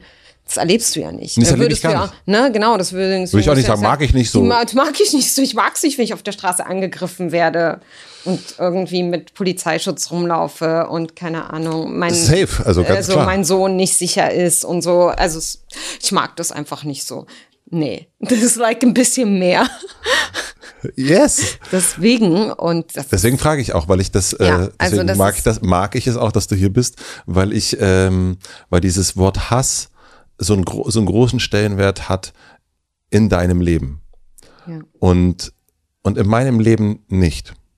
Ja. Und ja, du bist einfach ein weißer Mann, der auf Twitter und in den sozialen Medien vielleicht auch jetzt sich wenig in so Debatten einmischt und laut ist und sichtbar. Also ich glaube, würdest du bei der letzten Generation ähm, aktiv sein um und, ein, und einen Twitter-Account haben und darüber schreiben und Videos posten, dann würdest auch du natürlich ähm, mehr Hass und Ablehnung dafür bekommen.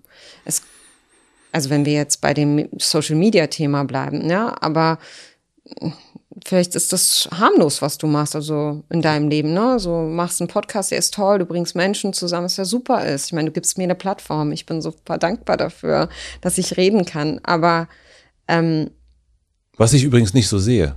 Was denn? Ich sehe nicht, ich, ich weigere mich ein wenig, das so zu sehen, dass man jemandem eine Plattform gibt. Okay, aber ich bin ja hier und spreche und freue mich, dass ich darüber sprechen darf und dass so viele mich hören. Also ja. ich bin dir dankbar, du musst das ja nicht so sehen. Gut.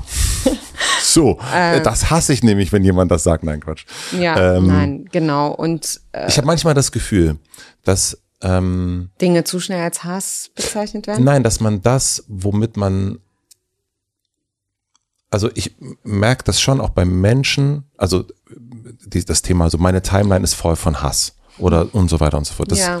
ich, ich höre das häufiger. Und dann gucke ich bei mir rein und denke so, wenn ich jemanden habe, auch selbst wenn es ein Freund von mir ist und ich sehe, dass der irgendwie anfängt, Sachen zu posten, die total zynisch sind, die irgendwie so, wo ich denke, oh, dann so, weg. Ähm, ich folge auf Instagram einer einzigen Person, das ist meiner Frau. Und ich, ich. Gut, und als du das Buch gelesen hast, hast du dir gedacht, du könntest ein bisschen mehr machen? Ich glaube, ähm, naja, zugegebenermaßen, wenn ich das, weil du empfiehlst ja ganz am Ende auch im Buch sozusagen, die, es gibt so eine kleine Handlungsanweisung. Mhm. Und es gibt Situationen, wo bei mir auf Instagram quasi dann wird geschrieben, ach der oder das, das war doch so und so und da da da und man es gibt fängt so eine Art Diskussion an und ich habe das noch nie erlebt, dass dann irgendwie steht, ja, okay, ja, stimmt, okay, ach, oder Talkshows oder wie auch immer. Ich, ich erlebe das nicht, ähm, dass sozusagen ein, ein, ein Mitkommentieren, ein, ein ich, ich glaube, es ist zu kurz. Also mein Format ist das ja. Hm. Zwei Stunden mit jemandem über eine Sache reden. Das, mhm. Und meistens gibt es schon so, ich merke, dass ich danach anders rausgehe, als ich reingegangen bin. Ich, ich habe eine andere Perspektive gekriegt und kann auch meine hm. Perspektive, kann, ah, es hat, ah, okay, das habe ich so, kenne ich so gar nicht. Und das erlebe ich nicht in sozialen Netzwerken auf, auf, auf Kurzzeichenbasis. Hm. Und deswegen ist es für, also ich denke nicht, dass ich dann mitmachen sollte. Ich denke, das ist einfach nicht meine Form. Ich denke, meine Form ist eher das hier. Ja, kann ja sein, aber ich glaube einfach, wie ich das beschreibe, dass das hier, was du machst, funktioniert nicht ohne auch das andere, weil letztendlich erreichst du ja auch ganz viele über das andere. Und deswegen, du machst ja wahrscheinlich Werbung auf in sozialen Medien mhm. über den Podcast. Also du kannst nicht ohne. Und ich bin, ich weiß gar nicht, was passiert, wenn sozusagen ich jetzt über das Gespräch schreibe, mhm. einen Post mache. Da wird bestimmt einiges in meiner Inbox landen am Ende. Und das, dann siehst du, du bist gar nicht so weit weg von dem Thema. Es hat auch was mit dir zu tun, mit deiner Arbeit, mit deinem Leben. Und vor allem glaube ich, und das ist auch das, was mich nervt, ehrlich gesagt, dass dieses Thema immer noch so wie eine Nische behandelt wird. So, es hat nicht so viel mit mir zu tun. Ich habe jetzt keinen Account und ich will auch nicht. Und aber, aber es hat eben doch was mit uns zu tun. Wenn, das glaube ich schon, dass es was mit uns zu tun hat. Ja, und, und auch mit und am Ende sind wir dann auch in der Verantwortung. Du sagst ja, alle müssen nur meine Mutter nicht. Ja, aber du hast ganz andere Mittel, um laut in den sozialen Medien zu sein, die meine Mutter überhaupt nicht hat. Also das war ein Scherz, das weißt ja, du. Ja, I know, I know, aber weil du wie privileg schau mal, es gibt, du bist in einer total privilegierten Position. Zu 100 Prozent. Und ich kann dir nur sagen, was es mir bedeutet, und ich glaube, so geht's vielen, diesen Zuspruch ab und zu mal zu erhalten, dieses, diese Solidarität zu sehen. Viele Kommunalpolitikerinnen, die ich in den letzten Jahren gesehen habe, die sich zurückgezogen haben, sie hätten sich nicht zurückgezogen, wenn sie das Gefühl gehabt hätten, die Menschen, ganz viele Leute stünden hinter sie. Sie haben sich allein geführt in dem Moment in den sozialen Medien. Allein mit diesen ganzen Hatern. In Sorge um ihre Familien haben sich entschieden, aus der Kommunalpolitik sich zurückzuziehen, und das ist halt so fatal. Sie haben gesagt, wenn ich das Gefühl gehabt hätte, hier, da gäbe es eine laute Mehrheit um mich herum, in der Nachbarschaft, in den sozialen Medien, Solidarität, die Polizei, die Justiz hinter mir. Ich wäre dabei geblieben und hätte weiter Politik gemacht in der Kommune. Das ist ein Ehrenamt. Die haben gesagt, nein, ich tue es mir nicht an und meiner Familie nicht. Am Ende stehe ich alleine hier.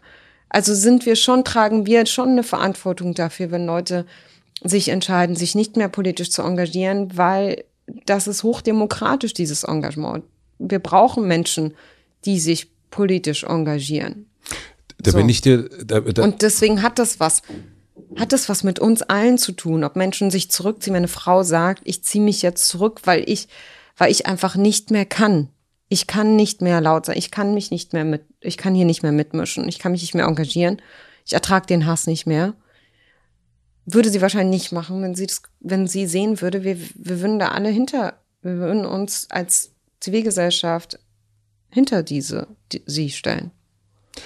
Da gebe ich dir total recht. Also das ist auch nicht, äh, ich bin mir nur nicht sicher, ob die sozialen Medien, also wie gesagt, ich kann ja auch nur sagen, das ist einfach mhm. nicht meine Form. Ja. Und äh, meine Form ist dann eher zu sagen, ähm, äh, lass uns miteinander sprechen und lass uns aber irgendwie zwei Stunden miteinander reden und nicht hm. äh, in, in, also selbst. Lass uns einfach alles machen. Lass uns alles machen, ja, ja, ja vollkommen. Also das ist ja, ja, ja, das ist, das ist ja äh, äh, unbedingt, ja, also deswegen. Äh, auch miteinander sprechen, ja, das ist, das ist ja was ich auch, weil die manchmal sagen mir die Leute, ja, äh, ich missverstehe, ich missinterpretiere Hass, weil eine Gegenrede ist ja noch lange kein Hass, absolut nicht. Gegenrede ist total okay. Ich ich finde es total toll zu diskutieren. Ich finde, es kommt auch viel zu kurz. Ich finde auch ganz viele in Deutschland haben wir verlernt, irgendwie miteinander zu streiten, zu diskutieren. Irgendwie muss man immer einer Meinung sein. Das ist total absurd. Ja. Das ist nicht gut. Es ist gut, wenn wir diskutieren und unterschiedliche Meinungen haben und, und streiten, auch wirklich hart streiten. Aber ich muss dich nicht beleidigen. Ich muss nicht diffamieren. Ich muss dir nicht dein Können absprechen. Ich muss dich bedrohen. Das ist, das sind andere Ebenen. Ja. Du kannst, ne, kannst mich kritisieren. Du kannst sagen, es ist total totaler Humbug, was du da erzählst. Ich sehe das so und so und so. Das geht alles. Und, und da muss man, da gibt es halt eine Grenze. Und die Leute missverstehen mich, wenn sie meinen, dass ich schon eine Gegenrede als Hass bezeichne. Absurd, ehrlich gesagt, wenn man sich meinen Account anguckt. Ähm, ich wünsche mir mehr Gegen. Ich wünsche mir, dass ich ganz oft mit den Leuten auch diskutieren kann. Aber ich kann ja nicht mal mit denen diskutieren, weil dann müsste ich diesen ganzen Scheiß lesen, der unter meinen Tweets dann auch ist. Und das ist zu 90 Prozent einfach nur Trolle, Bots und irgendwelche Leute, die es darauf angelegt haben, mein, mir mein Leben schwer zu machen, um mich zum Schweigen zu bringen. Zu kotzen. Ich, ich versuche dich noch zu überreden, gleich, dass du einen Podcast machst. Vielleicht ist das, ist ja, das ein Weg. Weil ich diskutiere total wirklich gern. Und das ist ja das Coole. Ich finde es ja schön, dass man mich in keine Schublade einordnen kann, weil ich einfach in unterschiedlichsten Bereichen dieses Lebens unterschiedliche Positionen habe. Die sind mal konservativ, mal sind sie links, whatever. It's like so das ist okay. Ich muss, man muss nicht irgendwo stehen und so, da ist links und da konservativ und da, keine Ahnung. Und trotzdem eine Haltung haben. Das ist ja wichtig, am Ende einen Kompass und eine Haltung zu haben. Ich muss äh, einmal auf die Zeit hinweisen. Ja. Ähm, es ist jetzt äh, sechs Minuten vor drei. Okay. Ähm, also ich kann hier noch Stunden, Sechs Minuten. Ich kann hier noch, ich kann hier noch Stunden sitzen, okay. ähm, aber ich glaube, du musst irgendwann los, ne? Ich weiß. Um drei. Um drei musst du los. Okay, wir müssen nachher noch ein Foto machen. Da, da, da, da gucke ich einmal mal schnell noch, was mir jetzt noch. Was würdest du sagen, wo gehörst du hin? Geografisch. Tja. Ähm, das ist eine total schwierige Frage, finde ich, weil ich gehöre ich gehöre nach, ich gehöre hierher, ich gehöre nach Deutschland. Ich gehöre, glaube ich, auch in die Politik. Weil ich glaube, es wäre gut, wenn, wenn, ähm, ich bin jetzt mal, ich weiß, es ist arrogant zu sagen, wenn mehr Leute wie ich in der Politik säßen. Das ist nicht arrogant. Ich glaube schon, also ich gehöre auch, ich gehöre auf jeden Fall in eine Position, ähm, die von ganz vielen Menschen auch gehört wird, weil ich mit meiner Geschichte hoffentlich dazu beitragen kann, Leuten, die denken, sie haben keine Perspektive, aufzuzeichnen, dass es immer einen Weg nach oben geht, gibt, geben kann. Willst du ankommen oder hast du eher Angst davor anzukommen? Ich weiß nicht, wie du ankommen definierst. Ich, ich habe immer das Gefühl, egal wo ich bin, das ist, sind so Zwischenstationen. Weiß nicht, ob ich irgendwann ankomme. Ich finde es total okay, in so einer Situation zu sein, wo du. Ich lerne wahnsinnig gern dazu. Mhm. So, ich, ich entwickle mich gerne weiter. Ich weiß nicht, ich möchte auch nicht, dass es aufhört. Deswegen dieses, ich weiß nicht, wie du Ankommen definierst, dass man irgendwann mal sich zurücklehnt und sagt, hier bin ich jetzt und ich möchte für immer hier bleiben. Boah, ich glaube, nee, das möchte ich nicht. Irgendwie nicht so richtig. Ja, naja, also so das. Ähm ich habe keine Angst davor. Ich finde das so, dass ich glaube, dann kommen wir dahin, wo ich am Anfang war. Ich kann ja nicht still sitzen. Also ich kann nicht irgendwo einfach nur sitzen und dann so das Gefühl, okay, jetzt bin ich da und und das ist gut jetzt, sondern aber manchmal wünscht man sich das ja. Also manchmal wünscht, also es gibt ja Sachen, also äh, je, meistens wünscht man ich sich das, ja. das, was man gar nicht hat, unter Umständen, was man vielleicht auch gar nicht kann. Ich, äh, ähm, so, und deswegen, äh, also wenn, wenn du sagst, ne, du kannst eigentlich gar nicht eine Stunde irgendwo äh, am Strand sitzen. Äh, Gerade äh, wünsche ich mir einfach bessere Nachrichten, ehrlich gesagt. Ich finde, das, das, das ist es. Äh, einfach positivere Nachrichten aus der Welt, dass es mehr Menschen besser geht und dass ich nicht so dieses erdrückende Gefühl habe, es geht ganz, es wird vieles schlimmer. Also und, und, und wenn ich mir das vorstelle, dann sehe ich so viel zu tun, dass ich mir gar nicht vorstellen kann, dass es irgendwann aufhört, dagegen zu kämpfen. Ich glaube, wir müssen irgendwann noch alle noch viel mehr Verantwortung übernehmen dafür, dass es noch mehr Menschen besser geht. Aber verstärken sich nicht diese Sachen, also die, die, die negativen Sachen. Also es gibt so viel und das ist auch vollkommen klar. Ich widerspreche mhm. da überhaupt nicht. Aber in diesem, also wenn wir über soziale Netzwerke reden, äh, die das auch noch sozusagen ja sowieso verstärken, die das belohnen und indem man das teilt und sagt mhm. und das und mhm. das und das ja. und, und das. Also es wird ja dadurch das Gefühl, also äh, es gibt so viele Menschen, glaube ich, die auch dieses Gefühl der Ohnmacht haben, über das wir am Anfang ja, gesprochen haben. Aber die Zukunft der Demokratie wird, ob wir es wollen oder nicht, im Internet mitverhandelt. Das wird da bleiben. Du kannst es schlecht finden, ich finde es auch nicht toll, aber wir werden, es wird nicht verschwinden, es wird mehr. Im Leben unserer Kinder spielt es heute schon eine viel, viel größere Rolle. Du wirst es einfach nicht mehr verändern. Es, die Zahlen gehen jetzt schon nach oben. Uns werden diese sozialen Medien werden noch viel stärker das Leben unserer Kinder bestimmen. Ja. So, und deswegen zu sagen, ich wünsche mir es anders oder das verstärkt das alles. Ja, es verstärkt das alles. Macht's, vieles macht es schlimmer. Aber wir können uns die Welt nicht schöner malen, als sie ist ja, vieles macht schlimmer. Ist, naja. Vieles macht, das, doch, das Netz macht vieles auch schlimmer, aber es macht auch vieles besser. Ja. Vieles besser, auf jeden Fall. Ich rede ja auch über die positive Kraft von sozialen Medien. Ähm, noch nie war es für marginalisierte Menschen so leicht, ihrer Stimme Gehör zu verschaffen. Das ist Social Media, das ist eine gigantische Wirkmacht. Das stimmt, es war aber auch noch nie so leicht, von sich selber abzulenken durch soziale Medien. Auch das. Also weil es eben den Menschen nicht gelingt mehr, und das meine ich jetzt nicht mit dir, mhm. sondern es gelingt ganz wie, also wenn man, wenn man es mal ganz genau nimmt. Also gestern Abend habe ich eine Nachricht gekriegt und hatte so ein bisschen müde gewesen und hatte so ein leichtes, so ein mhm. na, der Person, dieser Journalistin, der schreibe ich jetzt aber mal. Mhm. Und was ich dann immer mache, ist, ach, mhm. weg. Nee, nee, nee. Mhm. Stück, weg. Und heute Morgen, pff, ja. Und ich glaube, ganz viel hat damit zu tun, dass Menschen nie, gar nicht mehr in der Lage sind zu sagen, das stimmt. Ich, ich setze mich mal eine Stunde hin, ja. äh, atme eine Runde und ähm, also ich glaube, ich bin nicht für mehr Netz und mehr Beteiligung im Netz. Ich bin tatsächlich für mehr Meditation. Das wäre mein. Ich glaube, ich glaube, es täte allen gut, nicht sofort immer zu reagieren. Ich habe das am Anfang auch immer gemacht und ich mache das jetzt nicht mehr so oft. Also ich manchmal, wenn ich das Gefühl habe, so ein Impuls ist da und ich muss jetzt, denke ich mir, warte mal ganz kurz, macht das jetzt Sinn? Vielleicht solltest du das so oder so formulieren oder macht es Sinn überhaupt, was zu sagen? Vielleicht solltest du besser die Klappe halten. Also ja, das glaube ich, ähm, ein bisschen mehr Impulskontrolle ähm, würde uns allen gut tun. Ich glaube, da wird die Welt ein bisschen besser mit mehr Impulskontrolle. Auch, ja. Du musst zu deinem nächsten Termin. Ich habe noch drei schnelle Fragen.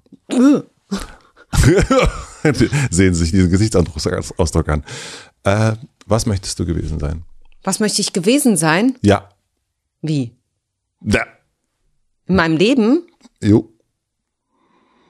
Ich bin schon ganz froh, so wie ich bin. Was denken andere über dich, was nicht stimmt? Das egoistisch. Ja, dass ich egoistisch bin und nur an mich selbst denke. Und jetzt habe ich zum Schluss noch eine große Plakatwand am Alexanderplatz. Hm. Und du Und du darfst entscheiden, was für alle Berliner und Berlinerinnen draufstehen soll. Was schreibst du drauf?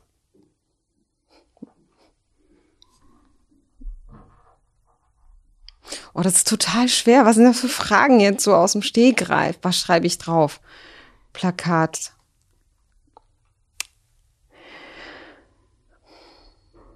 Seid lauter. Engagiert euch. Übernimmt mehr Verantwortung sowas. Vielen herzlichen Dank für deinen Besuch. Ich wünsche dir einen schönen Sommer.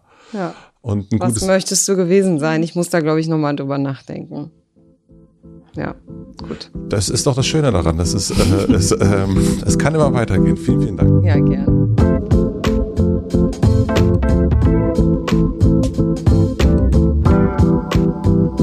Das war Sausan Schäbli. Vielen, vielen herzlichen Dank fürs Zuhören.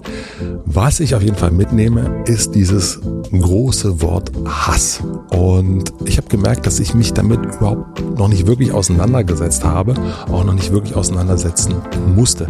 Ich habe mich gefragt, wenn man sich so sehr wie Sausan damit beschäftigt, beschäftigen muss ja auch gezwungenermaßen, ob das Wort nicht so eine Anziehungskraft auch hat, also dass sich das nicht potenziert sogar. Hm, ich bin mir da nicht ganz sicher und werde mir das noch etwas genauer anschauen. Ich hoffe, ihr hattet eine gute Zeit hier. Ich freue mich wie immer über euer Feedback. Ich möchte mich herzlich bedanken bei Lena Rocholl für die redaktionelle Unterstützung, bei Andy Finz und Jan Köppen für die Musik und bei Maximilian Frisch für den Mix und den Schnitt. Ich würde sagen, wir hören uns oder sehen uns nächste Woche wieder. Ich wünsche euch noch einen schönen Tag, eine gute Nacht. Auf bald. Euer Matze.